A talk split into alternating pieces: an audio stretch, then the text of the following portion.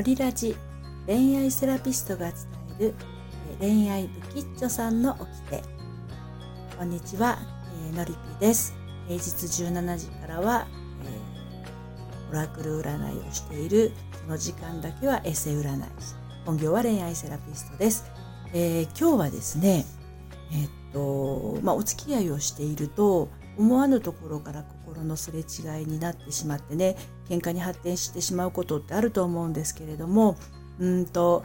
えー、そうだな彼女さんの立場から「あなたそれ本当に怒ってる?」っていうテーマでねお送りしたいと思います。えーと、心理学の観点から言いますと、まあ、人間にはねあの感情というものがありますよね。でまあ彼氏とかあの恋人？旦那さん？あ間違えた。旦那さんそうそう。とあのいろいろ話していく中でなんかこう言い合いになったりして大喧嘩になることあると思うんですけれどそんな時にあの女性側の方がものすごく怒ってしまってもういいっていうふうにあのなってしまうことありませんか？でこれってあの相手がその自分の思う通りのことをしてくれなかったり何かこう言われたことに対して腹が立ったりっていうことで、まあ、怒ってしまうんですけどその気持ちって本当に怒ってるんでしょうかっていうのを今日は問いかけたいんですね。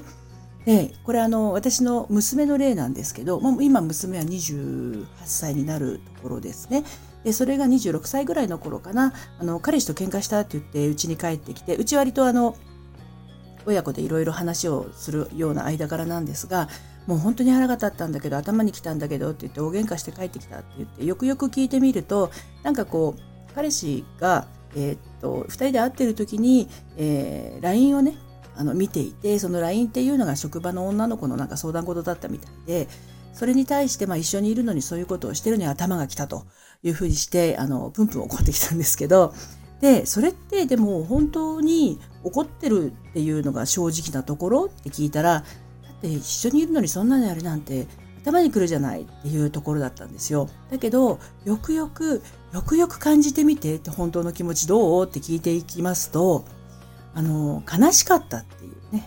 一緒にいるのにそんなことさあのしてるなんて悲しかったとかあとは寂しかったっていう気持ちが本物の方になるんです。でそんな風に怒りっていうのは自分の本心をあの隠す、えー、代理感情って言いますけど代わりの感情として外側に出ているものなんですね、まあ、そもそも怒りっていうのは自分を守るためのものなんですけれどもねでそんな風に本心はそうなのに対外的にはそういう怒りの感情として出してしまうということで、まあ喧嘩に発展してしまったり、まあ、下手するとお別れになってしまうしまう場合もありますよね。ですのでこの場合は本当は悲しかったんだとか本当は寂しかったんだっていうのを伝えれば相手もああそうだ悲しましちゃったな自分の彼女をっていうことであじゃあもうそういうことはしないねっていうふうになるということなんですよね。で実際娘も彼氏にその後あのあの時実はこう悲しかったんだ